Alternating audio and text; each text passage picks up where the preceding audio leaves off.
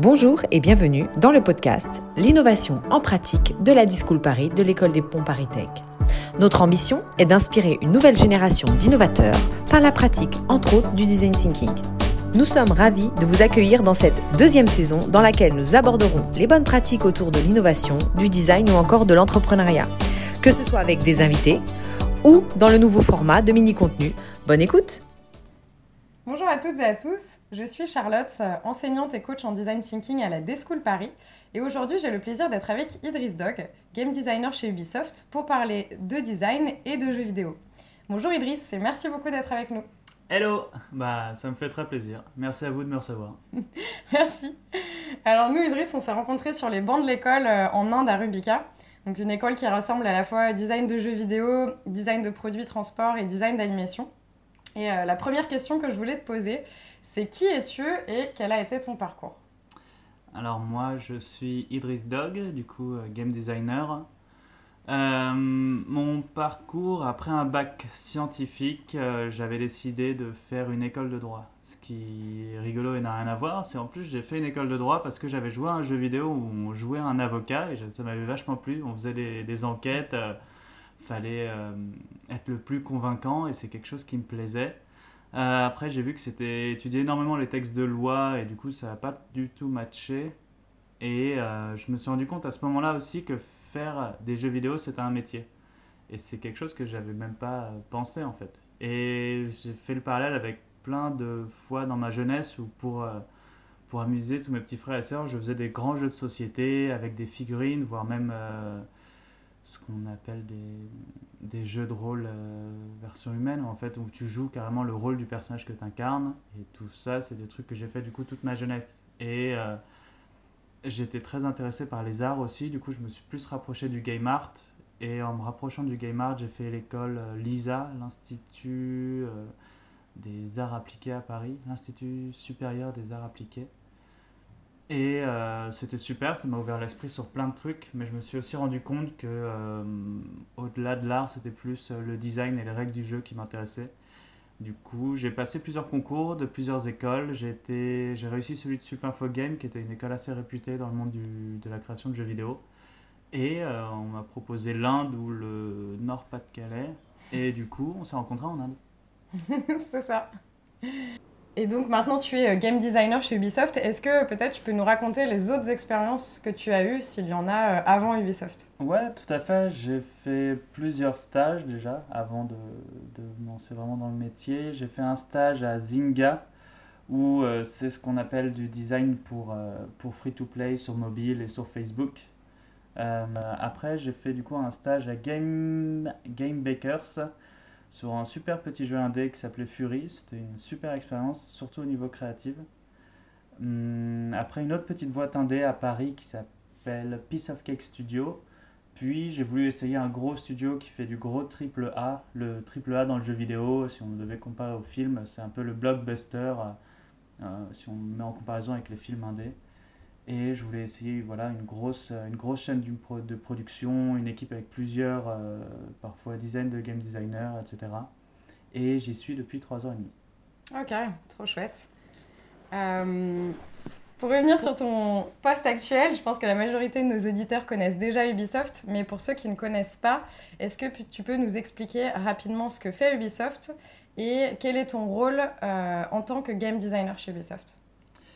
Bah, Ubisoft, c'est la plus grosse euh, boîte de production de jeux vidéo français et c'est euh, aussi une des seules qui concurrence à l'international. Je sais plus si on est euh, troisième ou cinquième, pas loin d'Activision, Blizzard et des, des, grands groupes comme ça. mais voilà, donc c'est du Made in France, du jeu vidéo Made in France. Ok. Et quel est ton rôle du coup en tant que game designer? Qu'est-ce que tu fais au quotidien? Est-ce que tu peux nous en parler? Ouais, tout à fait. Bah, le rôle de game designer, euh, c'est pas. Euh, souvent, les gens ne savent pas trop justement ce que c'est. Et ce, la métaphore que j'utilise pour leur expliquer, c'est que si le jeu vidéo était un jeu de société, moi, je serais celui qui écrit les règles du jeu. Donc, euh, le petit fascicule pour savoir comment on joue, c'est moi qui l'écris. À l'aide de plein d'outils, etc. Après, maintenant, comme le jeu vidéo, c'est aussi un quelque chose qui se développe avec des outils informatiques et numériques. Je vais aussi un peu dans le moteur de jeu pour changer des données, de la data, des choses comme ça. Mais il y a une grosse partie d'explication en fait, et d'intention. Ok, ça marche. Je voudrais qu'on revienne un peu plus sur euh, le design chez Ubisoft, puisque dans, dans le post game designer, il y a quand même le mot design. Euh, moi, quand je, quand je pense au design, je pense plus à une approche, et notamment avec le design thinking, à une méthodologie à la gestion de, à la gestion de projet. Est-ce que euh, toi aussi, tu utilises une méthodologie spécifique chez Ubisoft? Est-ce que vous utilisez voilà, des, des sprints ou des choses comme ça? Et si oui, du coup, lesquels ou laquelle? Euh, ouais, on travaille par sprint avec euh, des sprints objectifs qui sont réfléchis en équipe en début de sprint, assignés à chacun avec euh, des durées, etc. Même si on essaie de rester plutôt agile et que si jamais il y a une nouvelle tâche qui apparaît ou un nouveau focus, on peut de manière agile changer un peu les tâches ou l'ordre de, de, prioritisation de ces tâches euh, après, pour le design thinking, nous, ce serait plus à Ubisoft des grandes guidelines qui concernent euh, nos, nos gros jeux. Ça veut dire que tous les AAA d'Ubisoft, ils doivent remplir certains critères, à savoir être des mondes ouverts et avoir des, euh, des designs systémiques à l'intérieur. Ça, c'est très... Ok, est-ce que tu peux nous en parler un peu plus du design systémique Ça veut dire quoi exactement? Euh, ouais, c'est pas le truc le plus évident dans les jeux vidéo, alors va falloir euh, s'accrocher un petit peu. c'est parti. Euh, par exemple, si je prenais un exemple, Zelda Breath of the Wild, qui est sorti sur Switch il y a pas longtemps, euh, il y a plusieurs systèmes comme la foudre, le feu, etc. Et en fait, tous ces systèmes communiquent les uns avec les autres. Et il n'y a pas une relation directe, ça veut dire le feu ne va pas vers ça, mais si de l'air prend feu, alors ça va créer un mouvement d'air ascendant. Donc l'air chaud monte. C'est deux systèmes qui vont entrer en collision. Parfois, il y a de la foudre. Tu, le, le, joueur qui joue Link peut porter des, des objets en métaux. Plus il a d'objets en métaux, plus il va attirer la foudre. Mais la foudre, sinon, peut tomber euh, au hasard. Si jamais il pleut, alors il y a plus de chances d'avoir de la foudre. Et si jamais il pleut, la roche va devenir glissante. Ce sera plus dur à escalader. C'est que des systèmes qui communiquent entre eux. D'ailleurs, euh, il y a une petite légende qui dit que dans Zelda, pour incorporer une nouvelle feature, un nouvel élément, il fallait que celui-ci puisse conjuguer, puisse discuter, avoir des liens avec trois autres éléments déjà présents dans le jeu. Ok, incroyable. Et est-ce que du coup c'est ton rôle aussi de t'occuper euh, de, de, ces features ou de ce design systémique? Est-ce que ça fait partie aussi de tes rôles chez Ubisoft? Ouais, tout à fait. Il faut, faut, vraiment toujours avoir cette philosophie en tête. Et même là, sur le, sur le projet que je, sur lequel je travaille, on essaie de pousser encore ça plus loin, à savoir euh, les missions sont systémiques, les dialogues. Euh, je ne peux pas en dire énormément plus parce qu'il est toujours en développement, mais.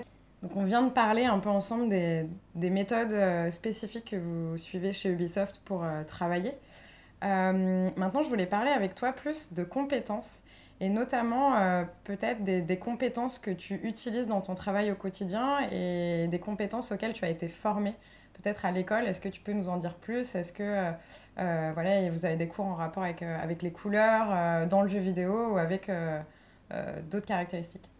Ben oui, à l'école on avait différents cours. On avait par exemple le level design, l'histoire du jeu vidéo, game balancing, comment bien balancer son jeu vidéo, la narration à travers le gameplay, introduction, comment on introduit le jeu à des nouvelles mécaniques.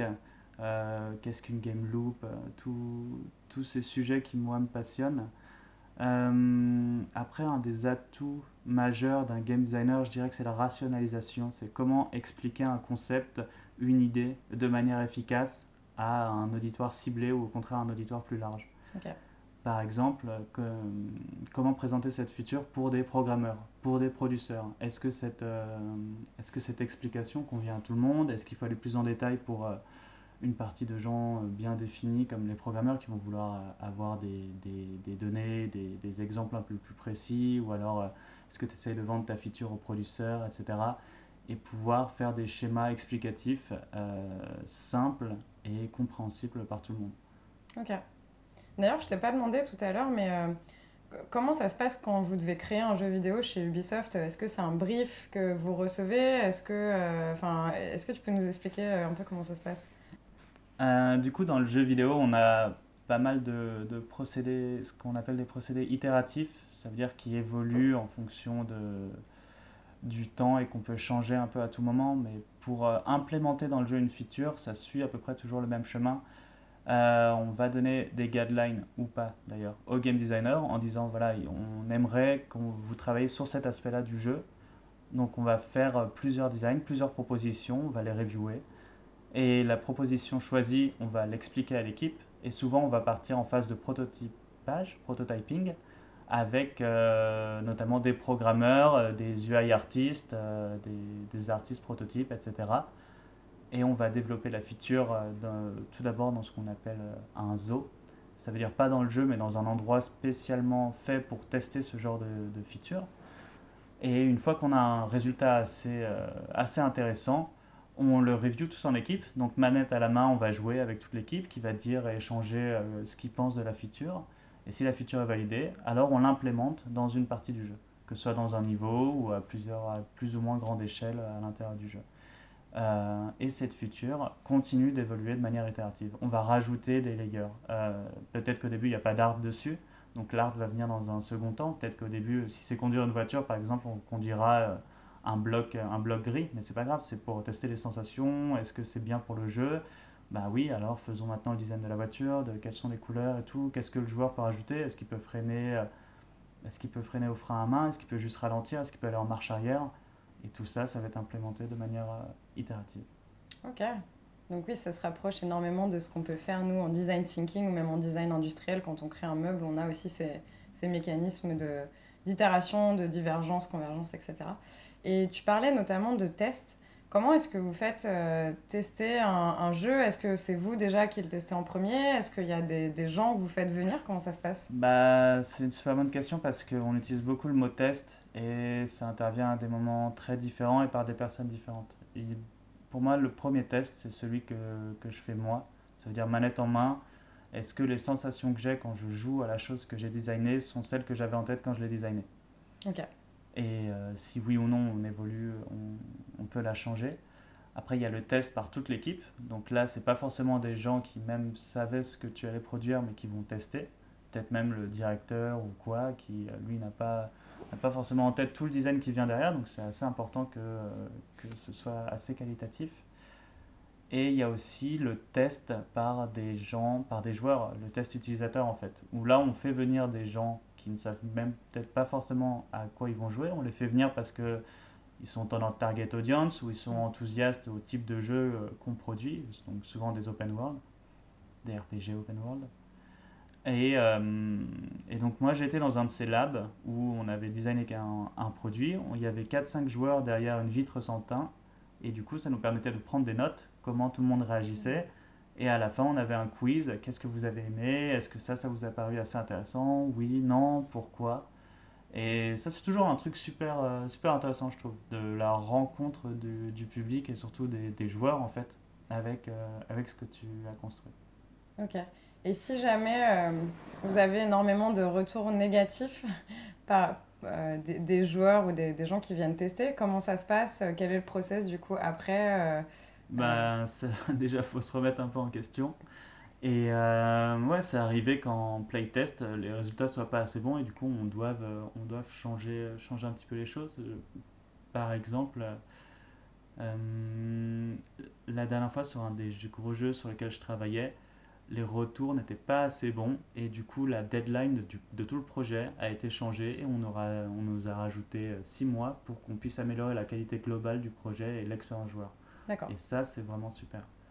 Oui, du coup, ça me faisait penser à la citation de Shigeru Miyamoto qui travaillait pour Nintendo, qui disait qu'un un mauvais jeu retardé sera peut-être bon un jour, alors qu'un mauvais jeu sorti sera mauvais à tout jamais.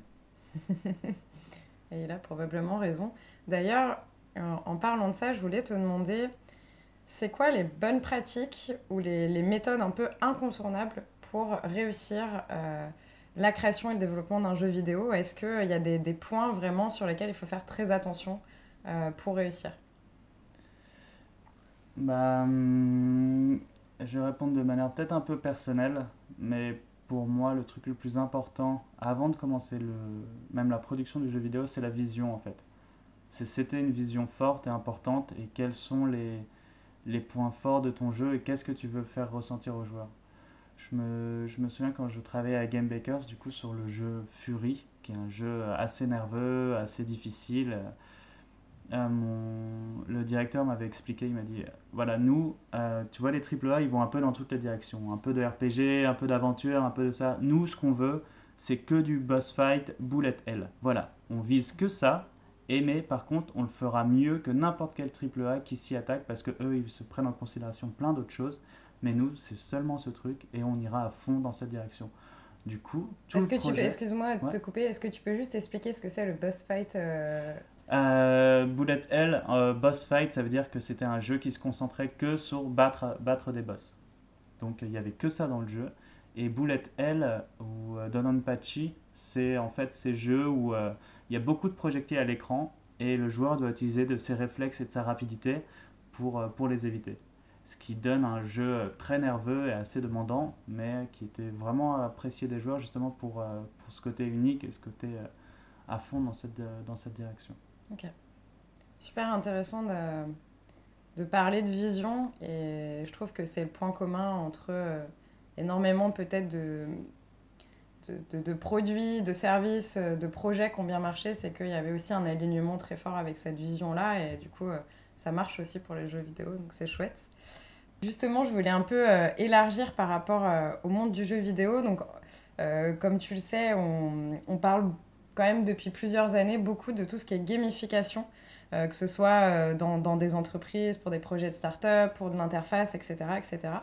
Euh, est-ce que, quels sont les mécanismes intéressants dans le jeu vidéo que tu recommanderais ou, les gens pourraient l'utiliser dans leur business ou dans un interface?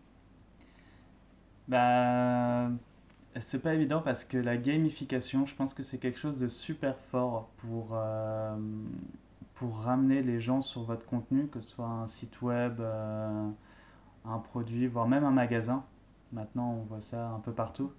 Mais euh, c'est tellement des, des, des, hooks psychologiques assez forts qu'ils peuvent très bien être utilisés aussi à mauvais escient. Je pense à la gamification de la citoyenneté chinoise, par exemple, ou euh, le niveau de citoyen, en fait. plus, plus tu fais des bonnes actions qui sont en agrément avec le, avec la politique chinoise et plus tu as des bons points de citoyens qui vont te débloquer euh, bah, des billets de train moins chers, des, des, choses comme ça. Donc on voit que la gamification, euh, ça peut être aussi utilisé à mauvais escient. À bon escient, je le vois sur plein d'autres sujets, mais un peu comme, euh, comme Black Mirror, du coup, pour la gamification négative, entre bah, guillemets. C'est ça, ouais. C'est ça. Et... Donc, je, je pense qu'on peut faire des trucs très fun, par exemple sur l'apprentissage. Je crois que c'est Duolingo, par exemple, qui, mm. qui a un système de, de niveau ou d'XP, etc., qui pousse les gens à revenir. Déjà, juste ça, euh, implémenté dans vos, dans, sur site web, peu importe l'expérience que vous, êtes en train de designer, c'est quelque chose qui marche bien. Un point d'expérience, qu'est-ce que tu vas débloquer après? Est-ce que tu as des récompenses? Euh, au début de ce podcast, tu nous expliquais un peu ton parcours et notamment comment est-ce que tu as euh, baigné dans les jeux vidéo et comment euh, c'est devenu aussi au fur et à mesure ta passion. est-ce qu'il y a des choses, des mécanismes du jeu vidéo ou des choses autour du jeu vidéo que tu appliques dans ta vie quotidienne? Et si oui, est-ce que tu peux nous donner un exemple? Bah, ouais, tout à fait. C'est vrai que game design, ça s'applique pas qu'aux jeux vidéo, ça s'applique aussi aux jeux de société. Et moi, c'est toujours des choses que j'ai aimé créer, bah, même dans, euh, dans l'événementiel. J'ai fait pas mal de, de, de, de gardes d'enfants où maintenant j'organise des, des grandes fêtes sur le thème des jeux où il va y avoir plusieurs activités, un système de points, des systèmes d'équipe, et tout ça, c'est des règles de game design en fait que j'applique au, euh, au, code et au thème d'une soirée. Donc ça, c'est vrai que c'est assez rigolo de réutiliser des trucs qu'on utilise dans son métier, mais là pour... Euh, pour juste le fun. Parce que un des trucs du game design, c'est comment est-ce qu'on donne du fun aux gens. Et euh, du coup, ça peut être vachement plus élargi que le thème du jeu vidéo. Et pour avoir participé à ces fêtes, effectivement, tu nous as donné beaucoup de fun. C'était super. Est-ce que tu as d'autres exemples plus pragmatiques? Dans lesquels tu, le jeu vidéo, en tout cas ta méthodologie, a pu t'aider euh, au quotidien bah, c'est idiot et c'est un truc, je pense, qui s'applique pas qu'aux jeux vidéo, mais moi, je travaille beaucoup avec des, des to-do list. Ça m'aide à, à prioriser les tâches à faire dans ma journée. Et du coup, je, je, me marque en début de journée tous les trucs que je pense pouvoir faire ou que je dois faire. Et si jamais j'arrive pas à tous les faire, bah, ça reprend pour le lendemain. Comme ça, je peux feuilleter celles que j'ai réalisées ou pas.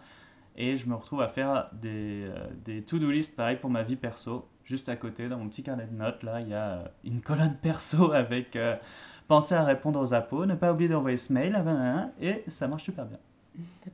Merci pour ce conseil, Idriss. je voulais. Euh, je voulais parler avec toi maintenant un peu de, de, de, l'évolution du jeu vidéo et du jeu de manière générale. Donc toi, tu as passé euh, trois ans et demi euh, chez Ubisoft, enfin tu es toujours chez Ubisoft. Est-ce que euh, tu as vu une évolution dans les pratiques du jeu vidéo, que ce soit au niveau des technologies, des mentalités ou d'autres sujets? Oui, évolution des mentalités. Bah déjà, il faut savoir que le jeu vidéo, c'est quelque chose d'assez jeune quand même. Enfin, les premiers jeux vidéo sont arrivés maintenant il y a 60-70 ans. Euh, et à la base, ça a été en tout cas marketé pour, en tant que jouet. Donc c'était plutôt euh, enfant, adolescent. Puis les rayons jouets, euh, vu que c'était rangé par sexe, et ben on a décidé d'amener ça plutôt du côté garçon. La Game Boy s'appelait Game Boy parce que c'était visé pour les petits garçons. Quoi. Et maintenant, on voit que le jeu vidéo s'est vachement démocratisé en fait. On va voir une personne de 60 ans jouer à Candy Crush dans le, dans le métro, on peut voir des, des, enfants ou même des hôpitaux utiliser un jeu vidéo pour, euh, pour des problèmes de mémoire, pour régler des maladies. Il y a du serious gaming maintenant, il y a même un jeu vidéo qui, euh, qui, posait des, qui commençait à introduire des problèmes scientifiques de manière un peu ludique et facile pour terminer sur des vrais problèmes. Et il y a des gens en se jouant à ce jeu vidéo qui ont trouvé des réponses scientifiques applicables dans le vrai monde. Donc on voit maintenant que ouais, les effets et le public, c'est complètement élargi. Et c'est une bonne chose pour nous, les game designers, mais c'est aussi une bonne chose pour le, pour le public et pour, euh, et pour le monde entier. tu as raison, et je trouve que c'est très intéressant ce que tu dis, et, sur le fait que, que le jeu vidéo, c'est pas juste... Euh, les jeux de manière générale, c'est pas juste des, des, gens qui sont des geeks, mm.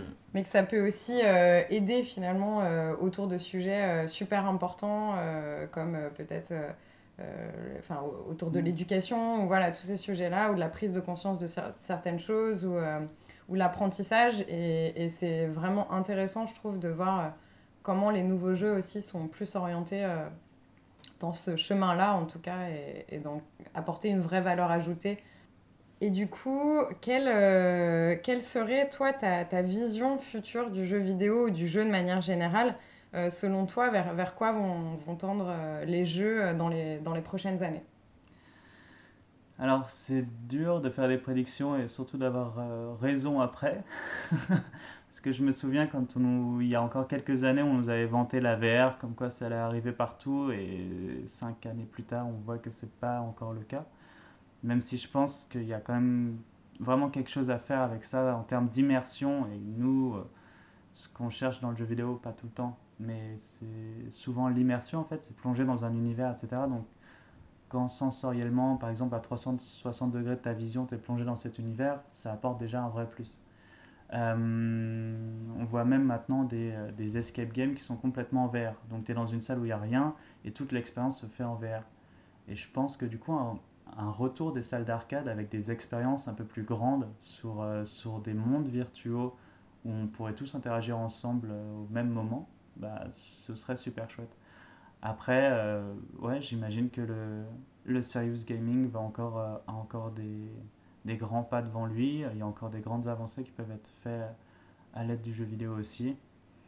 Après, je suis aussi, euh, je suis aussi très curieux en fait. Plutôt que de pronostiquer, j'aimerais bien me faire surprendre et des fois sauter 20-30 ans pour voir euh, où on en est en fait. Parce qu'à chaque fois, ce qui est rigolo dans le jeu vidéo, surtout dans le triple A, c'est qu'on est, euh, au bout de la technologie. Ça veut dire que ce qu'on produit à ce moment-là du temps, c'est peut-être ce que donne de mieux la console ou ton ordinateur. Mais dans 20-30 ans, bah, ça, ça va extrêmement évoluer. Donc voilà. Euh, merci beaucoup. Je vous... Ce que je trouve intéressant dans notre discussion d'aujourd'hui, c'est que euh, finalement, euh, créer un jeu vidéo ou un jeu de manière générale, c'est pas si simple, qu'il y a vraiment plein d'étapes par lesquels on va passer, que ça va toucher à plein de métiers euh, différents aussi. Mais en tout cas, ce que je retiendrai de ce que tu m'as dit, c'est vraiment que euh, j'ai l'impression aussi ce qui te fait kiffer, c'est d'apporter du fun euh, dans, dans, la vie des gens et, et, d'apporter aussi, bien sûr, peut-être une sorte de courbe d'apprentissage. Mais en tout cas, en tout cas voilà, d'avoir cette vision et, autour du fun et je trouve ça très chouette. Je voulais te poser une dernière question. Est-ce que tu aurais des ressources inspirantes euh, à partager avec nos auditeurs, que ce soit euh, des livres, euh, des contenus, un podcast, une citation Justement, en termes de contenu, en tout cas pour les, pour les game designers dans la création de jeux vidéo, il n'y a pas de... A pas de livre ou de film ou quoi que ce soit. Il faut vraiment être ouvert d'esprit et aller chercher l'art sur, sur toutes ses formes. Un film, une peinture, un livre, une exposition. Vraiment, il y, a des, il y a des choses à prendre partout. Et par exemple, là, sur le projet, euh, le projet qu'on fait, notre équipe fait, enfin, propose des, des, sorties vachement intéressantes. On a été voir, par exemple, Dune au cinéma pour qu'on puisse s'inspirer euh, des musiques, de l'univers, comment il crée un univers de science-fiction qui ne ressemble pas à ce qu'on voit déjà, donc euh, pas trop à Star Wars, c'est des trucs là, parce que le, le metteur en scène s'est posé les mêmes questions en fait qu'on est en train de se poser. On va aussi par exemple avoir des, des musées indiens qui sont, euh, qui sont à Paris. Euh, parce que notre jeu a des inspirations indiennes, donc on s'imprègne bien de la culture. Euh, oui, enfin, moi je me souviens un jour, j'ai fait un jeu vidéo juste en, en m'inspirant des tests de Rorschach. Enfin, ça peut être une musique, ça peut être n'importe quoi. Et je pense que. Et ça, c'est pas juste pour le jeu vidéo. Je pense que à partir du moment où tu ou tu es dans un métier créatif qui te demande à réfléchir justement à un design, eh bien c'est intéressant de prendre l'art sous toutes ses formes. Je pensais justement en termes d'inspiration, il y a deux inspirations euh, que, que, je trouve super intéressantes qui, euh, du, du, papa de Nintendo. Euh, par exemple, quand il, a, quand il s'est perdu en forêt, il a pensé à un héros qui lui aussi était perdu dans, en forêt, qu'il n'avait rien d'autre pour se, pour se retrouver qu'un un bouclier et une épée, et ça a donné Zelda. Donc. Ok, incroyable. voilà. Les premiers Zelda sont sortis parce que le mec s'est perdu en forêt.